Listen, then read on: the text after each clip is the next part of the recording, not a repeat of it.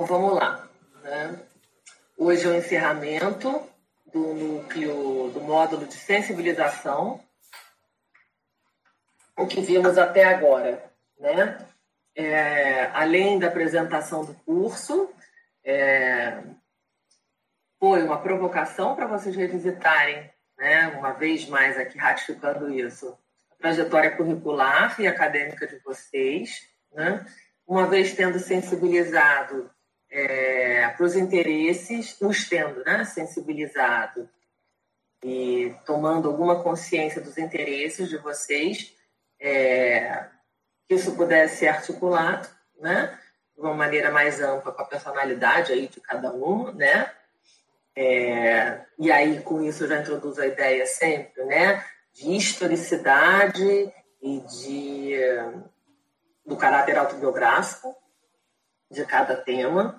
É, depois, né, a gente abordou aqui nesse, nesse módulo é, o caminho para que pudesse ser feita a circunscrição do objeto de pesquisa, paralelamente, na sequência, é, como é que se formulava uma, uma pergunta e um título suficientemente sintético que abrangesse a temática geral, né, o objetivo geral, e indicasse da mesma forma o, objetivo específico, ou seja, qual era a linha teórica de ancoragem né, que iria informar aquele estudo e metodologicamente igualmente é, direcionado a que tipo de sujeito é, era o recorte né, que estava sendo feito daquela pesquisa, daquele objeto de pesquisa.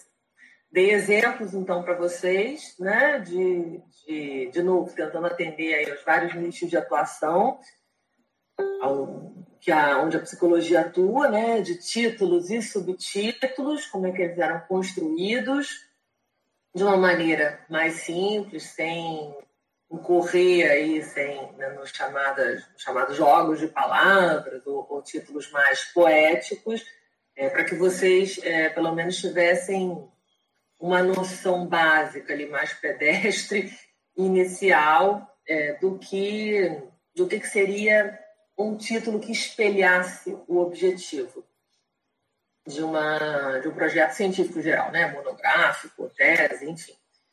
É, a gente fecha, então, né, esse quarto encontro com o que, que compõe, o que, que define a relevância, o impacto, a importância é, da minha justificativa, ou seja, como é que eu monto, o que deve constar em termos de argumentação teórica é, para que o meu item esteja suficientemente, seja, né, é, que eu possa consubstanciá-lo, que ele seja suficientemente persuasivo para a banca, para o nosso orientador e para o leitor. Então, a aula de hoje trata disso, conforme eu já né, adiantava antes da gente começar essa gravação aqui no chat. É, e eu vou dividir essa aula basicamente em dois momentos. Primeiro momento, é, ajudá-las a identificar quais são os quatro é, elementos, de acordo aqui com, com um esquema que eu montei para vocês, que eu considero que seja mais didático. Né? Vocês têm lá no fórum as perguntas norteadoras, que eu também vou falar aqui, mas eu criei para fins pedagógicos aqui, didáticos, é, digamos assim, quatro elementos que eu acho que sintetizam é, o que a gente pode considerar impacto e relevância acerca de um determinado, de uma determinada, perdão, temática de pesquisa. Essa é a primeira parte aqui da aula de hoje. A segunda parte da aula de hoje vai dizer respeito a essa articulação que eu mencionei funcionava com vocês. Identificado, né? Como é que são, é, como é que eu posso dizer? E que precisa compor, é, que tipo de propósito, digamos assim, atende uma justificativa, é que a gente disseca eu apresento para vocês possibilidades aí, o que eu observo como temas recorrentes em áreas, várias áreas da psicologia, e mostro para vocês, ilustro onde estaria o impacto e a relevância dentro daquelas temáticas que eu elegi, só para ilustrar, não ficar uma abstração né, só conceitual. Eu mostro para vocês onde estaria identificado o, a relevância e o impacto daquela, daquelas possibilidades de tema de pesquisa. Então, basicamente é isso na aula de hoje.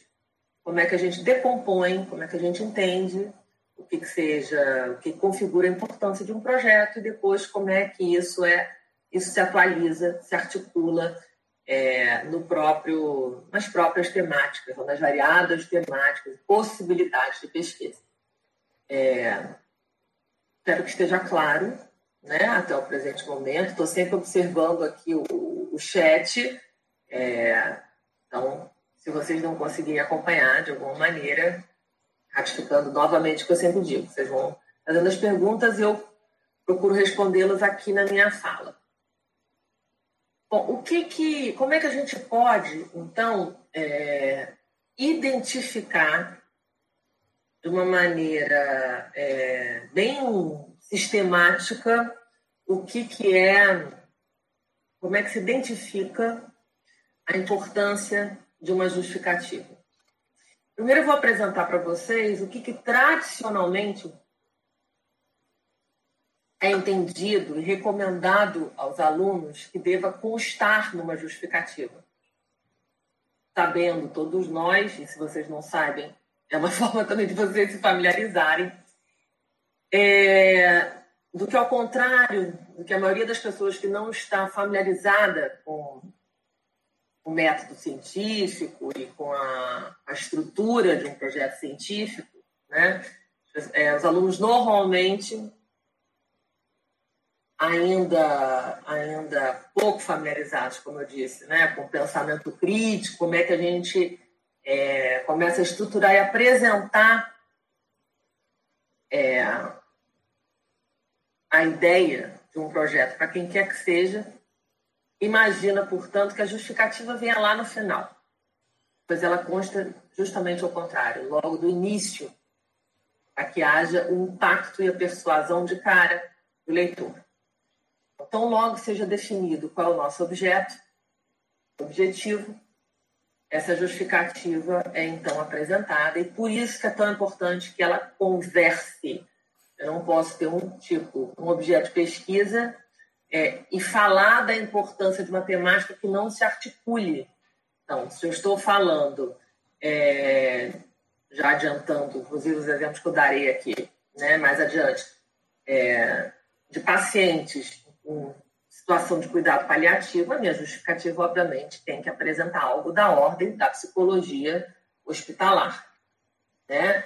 O do impacto que tem um diagnóstico que informa o paciente que ele vai morrer é, se eu estou tratando, é, por outro lado, né, de minha proposta de um protocolo para é, atendimento, estímulo, melhor desenvolvimento é, das potencialidades é, de um paciente com espectro autista, é, como, como melhor estimulá-lo no seu desenvolvimento emocional, obviamente que a minha justificativa tem que é, apresentar, é, informar perdão, o leitor é, um determinado norte teórico, ou pelo menos né, citar quais são os autores que já tradicionalmente trabalham né, com essa proposta.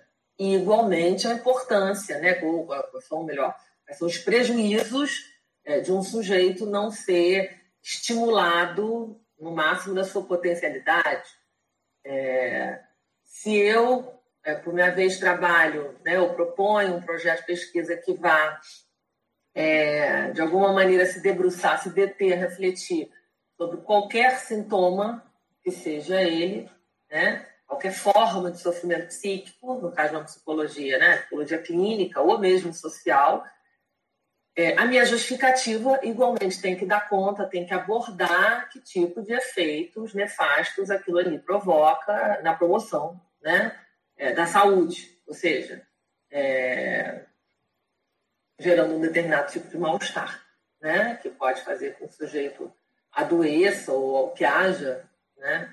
um adoecimento em massa, e isso está, obviamente, referido com o fato do psicólogo atuar né? no âmbito da promoção, da atenção e do cuidado da saúde. Então, esses são exemplos bem claros, imagino eu, é, concretos, tangíveis, é, de como a gente tem que articular é, objetivo, tem que ter muita atenção com justificativo. É, o que vocês vão encontrar tradicionalmente, e eu pensei ali, coloquei duas ilustrações com material de apoio para vocês, em termos de recomendação, como eu dizia anteriormente, é o fato, pois bem, de vocês terem que, na justificativa, mentalmente, e respondendo a essas provocações, a essas indagações, ou como eu gosto de nomear, de perguntas norteadoras. Ou seja, é, por quê? Para quem? Como? É, e, que, e que tipo de teoria vai formar aquele estudo? Então, basicamente, isso tem que estar contemplado. Todos os manuais, digamos assim, né, é, de, que apresentem, perdão, é, alguma consistência didática vão apontar para vocês. É, isso daria ao leitor uma visão bastante global e completa da proposta de trabalho de vocês, de estudo. Outra coisa que também vai sempre ser dita no tocante ao, à justificativa, é, e muito recomendada, para dar maior ênfase é, e um aspecto igualmente de, é, mais persuasivo, recurso inclusive muito usado, vocês vão identificar, por jornalista, né? quando a gente lê alguma matéria jornalista agora colocar estatísticas, porque números né, sempre estão é, são uma representação ali, um conteste do efeito e do impacto de um determinado fenômeno, o evento que está sendo estudado.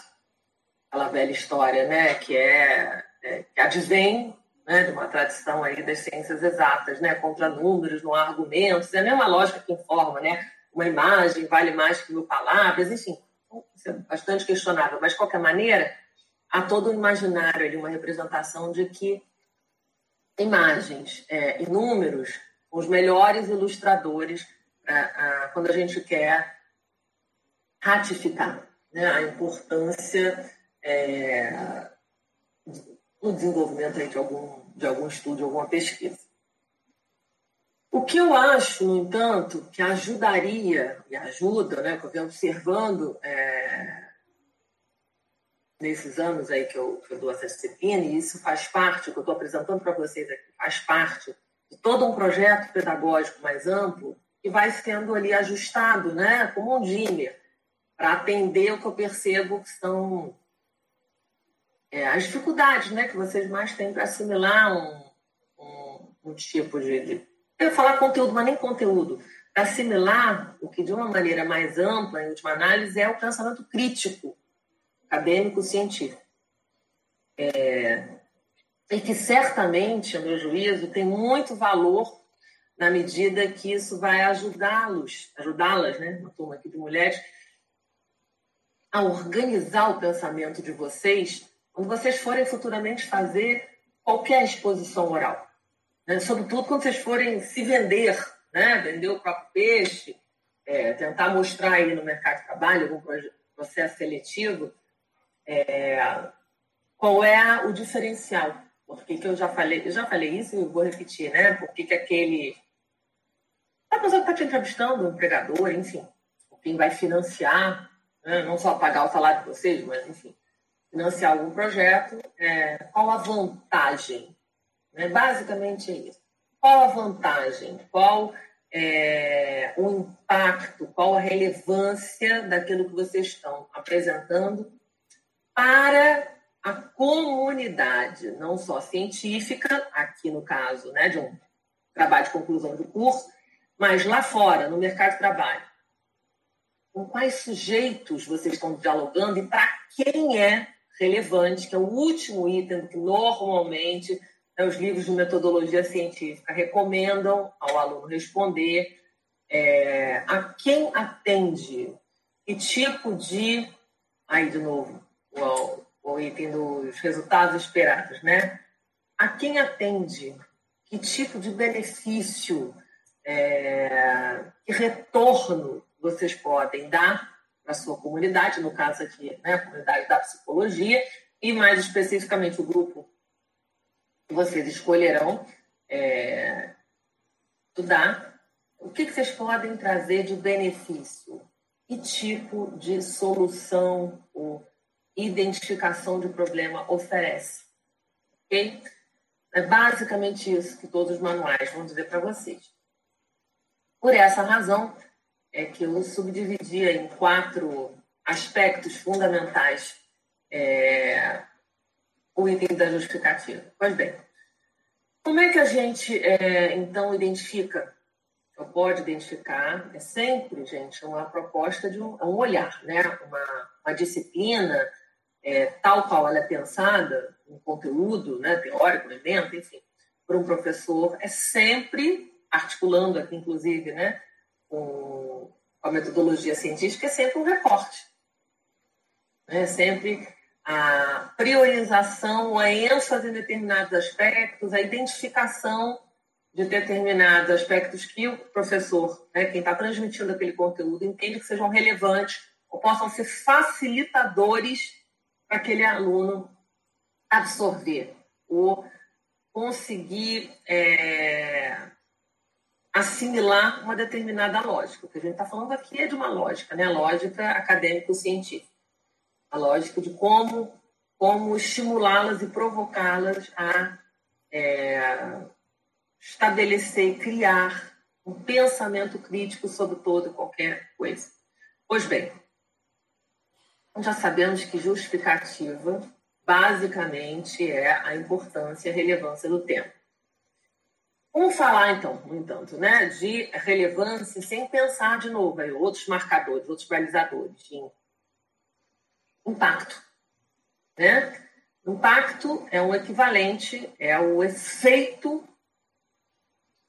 concreto, são os prejuízos, os benefícios, prejuízos nefastos ou os benefícios, né? em contextos de é, a gente se debruçar pensar em estratégias e dispositivos para lidar com um determinado problema. Então, vejam, justificativa é igual a importância, que, por sua vez, se divide. Né? Pode derivar, a partir daí, a ideia de impacto e relevância. Quais seriam, então, os aspectos relevantes de todo e qualquer fenômeno? Certamente, no campo da psicologia, e tendo a subjetividade, né, os modos de subjetivação e, em decorrência disso, é, modulações e, e, como efeito, né, mudanças é, comportamentais né, em resposta é, de um determinado é, efeito que aquilo lhe provocaria na subjetividade do sujeito. Então, a nossa matéria-prima aqui é a subjetividade humana algo bastante abstrato, né? dificuldade enorme em se mensurar, em aferir, em seguir critérios e parâmetros das ciências exatas, né? ou o que o Popper chamaria né? de difícil a gente seguir uma lógica, né? um método dedutivo, é... difícil aqui a gente reproduzir, é, lembrando aqui das aulas de metodologia científica, né? É, isolar uma hipótese, um fenômeno, produzir um estudo controlado e, enfim, para depois refutá-la ou não. Esse modelo clássico aí, né, da racionalidade moderna. Pois bem, é... no campo das humanidades as coisas coexistem, dialogam, né? É... formam dialéticas, são contraditórias ou paradoxais, ou seja, percebam que as coisas são bem mais fluidas. Então, e sobretudo na psicologia, o primeiro balizador, então, dentro de um campo de saber que é por excelência subjetivo, é o efeito emocional, né? É, tal qual ele é percebido na vida do sujeito.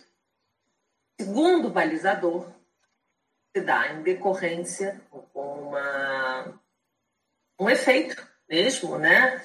É, ressonância do efeito emocional determinado evento, fato social, histórico, enfim, se dá na vida do sujeito é como é que o sujeito responde em termos comportamentais a esse evento, a esse fenômeno, a esse estímulo. As terminologias são várias dependendo da, é, das afinidades teóricas que vocês né, venham a desenvolver. O terceiro aspecto, o primeiro, né, é, um impacto emocional, segundo, comportamental. O terceiro seria a gente se indagar se aquele comportamento individual ele pode, ele é observado, pode ser estendido, generalizado para um grupo maior de sujeitos. De maneira que, então, né, ao invés de ter só um sintoma individual, esse sintoma ele estaria então remetido a uma caixa de ressonância, né, a um sintoma coletivo, social. É, e aí é interessante que com isso a gente também já introduz aqui a ideia é, de que há sempre um, um diálogo né, do sujeito e a cultura onde ele está inserido. Um diálogo, uma construção sócio-histórica, na medida que os discursos também, costumes, os hábitos, né? Que, enfim, costumes esses que são determinantes de determinados hábitos e, enfim, etos, como diria Bourdieu, é, eles influenciam diretamente é, dentro dessa perspectiva, né? De que o que a gente observa ali individualmente com o sujeito tem sempre uma base histórica e social.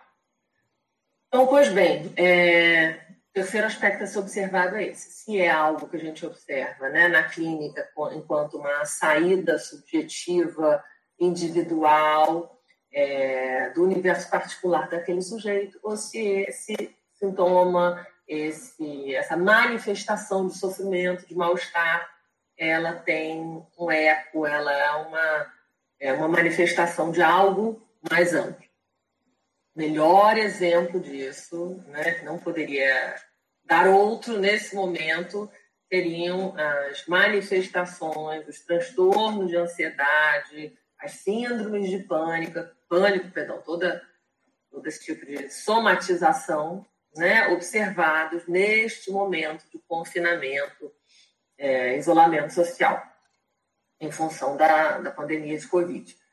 Então, esse é um, você pode tanto focalizar a sua escuta para aquele indivíduo individual, único, indiscernível, é, que lhe procura, né? que pede ajuda, em qualquer modalidade que seja, de consultório particular e agora né, atendimento online, uma escuta solidária, pontual, enfim, quer sejam nos hospitais, nas clínicas sociais, não interessa é, tanto faz.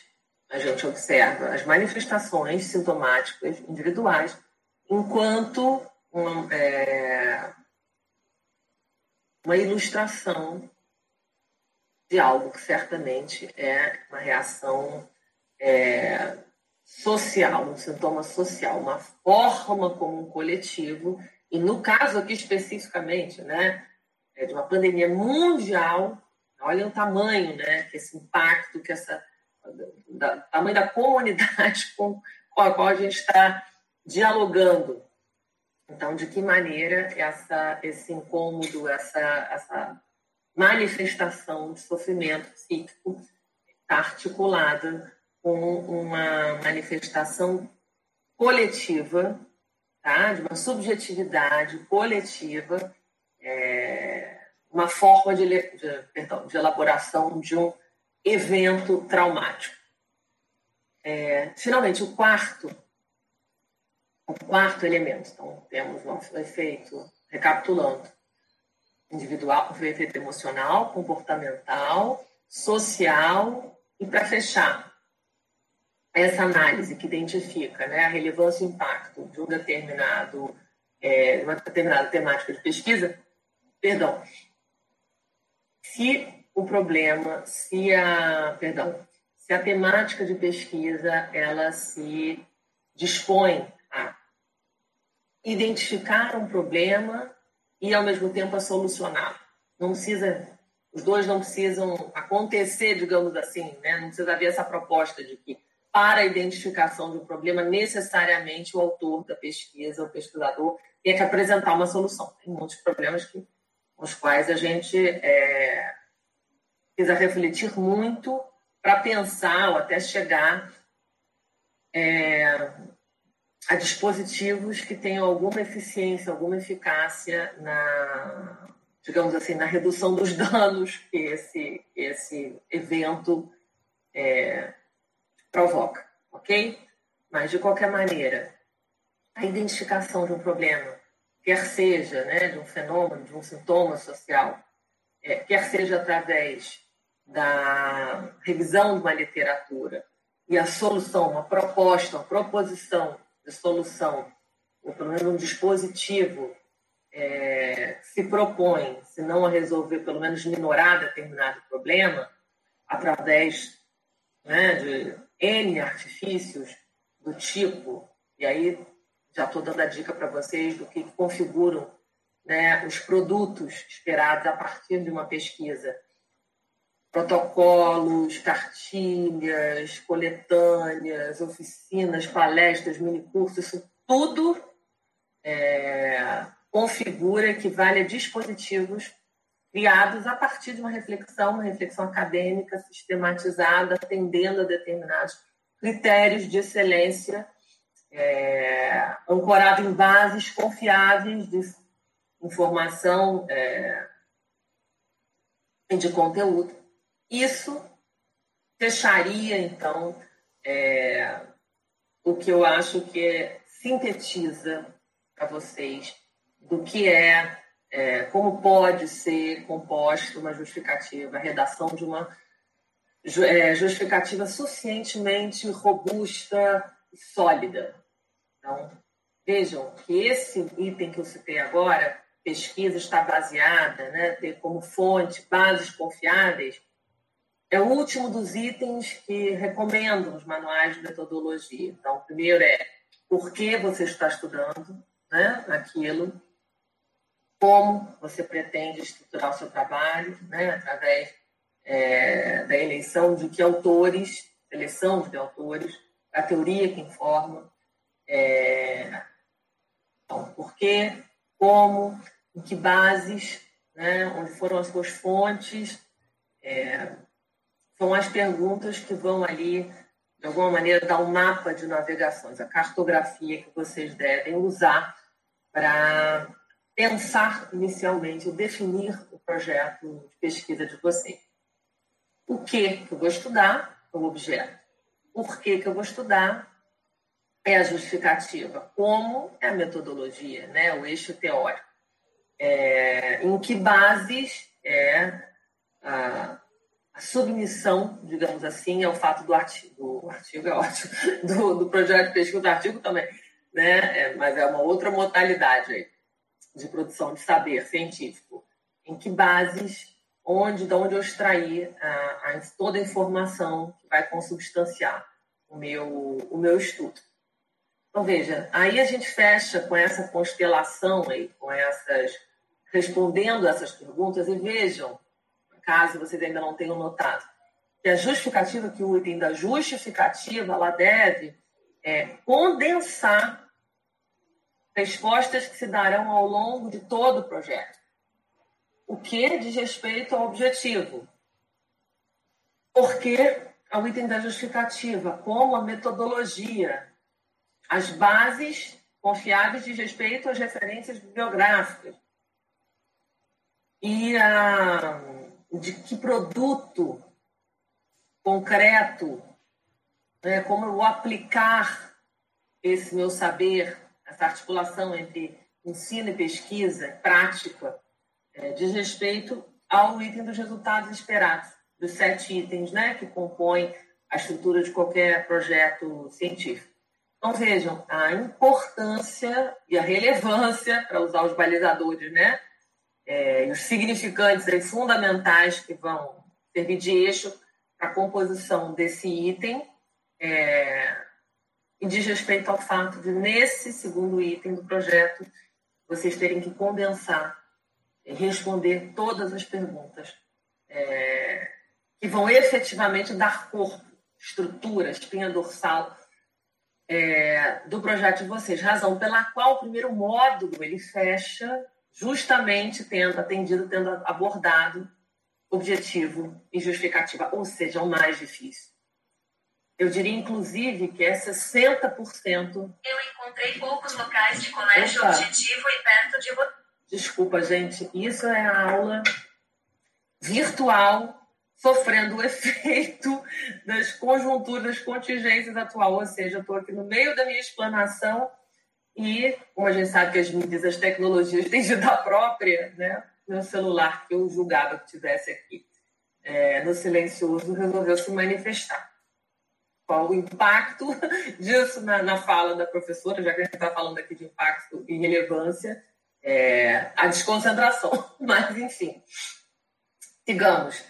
É, então, já compusemos aí, né, formamos o nosso esquema imagético do que compõe, o que, que deve compor uma justificativa ou a redação da mesma. E agora, então, conforme eu anunciei né, no início da aula, é, eu vou trazer para vocês exemplos né, concretos só para a gente é, Sedimentar, pronto, era a palavra que estava me faltando. Né? Sedimentar, assentar o conhecimento e o conteúdo que foi aqui trazido. Eu já adiantei, né? dando exemplos, assim, algumas coisas pontuais. Então, vocês já sabem que eu tratarei aqui, ao trazer possibilidades de temas, de temáticas de pesquisas, né? Basicamente, da psicologia hospitalar, da psicologia escolar, da psicologia organizacional, da psicologia, né? O psicólogo atuando, né? Nesse âmbito clínico é, e, finalmente, social e no âmbito também da saúde mental. Acredito que esses sejam é, os eixos aí, é, pelo menos, mais fundamentais. Né? A gente tem outros na, na, no saco de gato, digamos assim, né? Na clave da, da psicologia social também incluiria a psicologia comunitária, mas a gente sabe até, né, pelo fato de você ter outros âmbitos ali da atuação do psicólogo, presente inclusive na grade curricular de vocês, né, existem várias outras possibilidades? Psicologia do ambiente, psicologia do trânsito, enfim, é, várias outras interfaces, digamos assim, né, do campo de saber da psicologia, o que é produzido e a sua interação, seu diálogo, inclusive muitas vezes interdisciplinar. Pois bem, primeiro exemplo, eu já dei, só vou repetir, né, que eu queria trazer é o exemplo da psicologia, da atuação né, do psicólogo no ambiente hospitalar.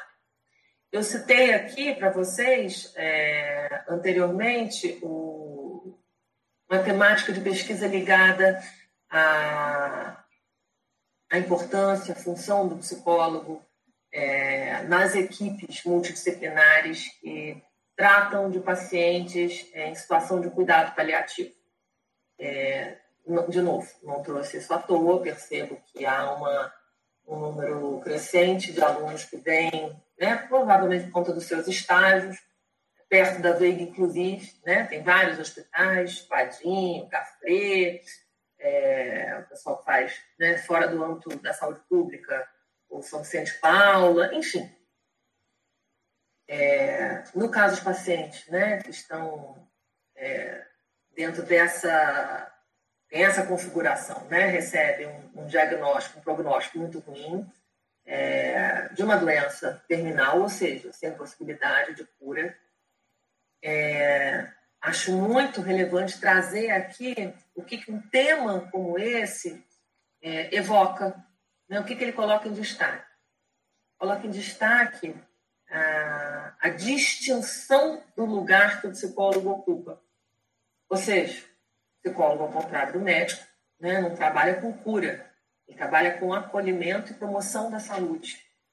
E, portanto, um diagnóstico né, de morte, confronto com algo que a gente sabe que na cultura contemporânea é um tabu, ele gera efeitos nefastos, não só no paciente, obviamente, mas em toda a equipe que vai lidar com esse paciente, todos os profissionais de saúde. Poder elaborar, falar, pensar, refletir sobre o que isso significa, sobre o confronto com a morte, com a castração, com a limitação, com a frustração, com o sentimento de impotência, toda esse, essa cartela Pantone, digamos assim, de sentimentos que são evocados é, de maneira recorrente, não é muito frequente, é de grande valia. Então, é, vejam, com isso, levantando, destacando, assim, ainda que brevemente, muito superficialmente, qual é o tipo de. É, que, que nos salta aos olhos numa situação como essa, lembrando, né, como eu disse aqui, sobretudo, é, a função do psicólogo, em última análise, é ajudar, oportunizar, favorecer um tema que nos é muito caro, que é a humanização do atendimento. Então, nesse sentido, o psicólogo estaria ali para garantir, promover, para lembrar aos outros profissionais é, do cuidado, da acolhida, disso que a gente chama né, de, um, de, uma, de um manejo, de uma abordagem mais humana. E que pode, em última análise, ser grande, inequívoca, promotora de bem-estar, né? dar ao, ao, paciente uma boa morte, uma qualidade de vida nesse final, ou enquanto ele estiver internado. Então, vejam bem, é, o impacto né, ele é autoexplicativo, né? O impacto, a relevância, a importância de um trabalho dessa ordem, dessa natureza é, é investigar, descrever os efeitos emocionais né, é, nesse tipo de paciente e pensar, sabe, né, é, articulando aí já dois aspectos né, dos quatro que foram ditos, né, não só observar os efeitos emocionais na vida do sujeito, como talvez propor estratégias é, para lidar com isso de uma maneira mais eficiente. Bom, esse era o primeiro exemplo. Segundo exemplo, no que tange, então, a psicologia escolar. Um outro tema bastante recorrente é, é um manejo, é, a presença, de, né, como é que poderia é, o ambiente escolar se beneficiar da presença do, de um psicólogo, tá, compondo a sua equipe, é, no trato com é, alunos especiais. E aí, vejam bem, é, a relevância e o impacto são números, né? Tem desde é, conseguir diminuir as taxas aí, né? Os índices de, de absenteísmo, é, conseguir sensibilizar, capacitar melhor os professores na sua formação, a criar, eles desenvolverem um olhar diferenciado em relação ao aluno e com isso, é, com isso interferir diretamente na possibilidade desse as suas potencialidades e isso inequivocamente ser é, de grande valia né, para a confiança, para a autoestima, o sentimento que esse aluno vai desenvolver é, de que a vida dele vale a pena. Né?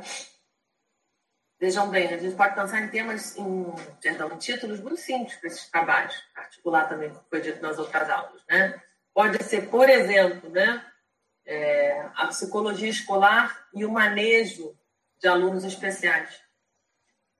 Vocês vejam que né, título e subtítulo dão conta é, do fenômeno.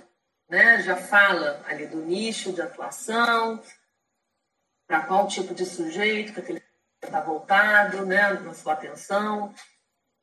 No primeiro exemplo, é a questão da psicologia hospitalar né, e os cuidados paliativos. É, é interessante a gente pensar como subtítulo, né? É, poder usar o que é identificado como é, a relevância. Né? Vou dar um, um, exemplo. Então, a psicologia hospitalar e os cuidados paliativos, né? a gente poderia colocar como subtítulo é, o efeito é, do diagnóstico na vida emocional né, dos pacientes, ou é, o papel do psicólogo nas equipes, né, uma equipe multidisciplinar que atue no, no ambiente hospitalar, no, né, a psicologia hospital, é, escolar e o manejo né, dos, é, dos alunos especiais. É, de subtítulo, a gente poderia né, colocar é, a presença do psicólogo é, enquanto um sensibilizador né, dos professores ou é, a importância desse olhar no desenvolvimento emocional e cognitivo desse aluno. Vejam, o subtítulo ele sempre dá conta né, de, desse afunilamento metodológico. Terceiro exemplo, psicologia organizacional. Tema bastante recorrente é a questão da liderança empática, né? como gestores é, podem mediar ali, podem acolher é, as queixas dos chamados colaboradores, para usar a terminologia né, desse, dessa área, e o papel do psicólogo nisso tudo, né? como é que ele pode, de novo, é, aliás, o papel de mediação de conflito e oportunizar o psicólogo enquanto um favorecedor para que, que haja um diálogo, né? É, para que não haja problemas de comunicação institucional, tem até uma, uma, um papel importante né, do psicólogo no universo jurídico também, na psicologia jurídica, mediação do conflito, é, questões tutelares, ou, no caso né, da, da psicologia comunitária, ponderando, enfim, trazendo ali consciência para os diversos atores de um determinado grupo social sobre seu papel. Então, percebam, no caso aqui do ambiente organizacional, o papel do psicólogo, né, é, no que tange a chamada liderança empática, né, justa, compassiva, sensível, é, seria sensibilizar, seria é, todo um trabalho de, de, sensibilização, de estímulo é, dos chamados líderes, dos gestores, enfim, no sentido de poder acolher, não ficar tão identificado com o discurso do patrão, né? basicamente é isso, ou com a política da empresa e poder, de alguma maneira, é, acolher as queixas e as demandas né? É, dos seus subordinados, digamos assim, dos funcionários. Então, psicologia organizacional e liderança empática, né? psicólogo e a questão da mediação do conflito seria uma possibilidade, né? no ambiente organizacional é uma possibilidade de título. Temos uma quarta opção aí de tema é, bastante recorrente dentro da psicologia clínica, sobretudo para o pessoal que tem apreço, se identifica com a teoria cognitivo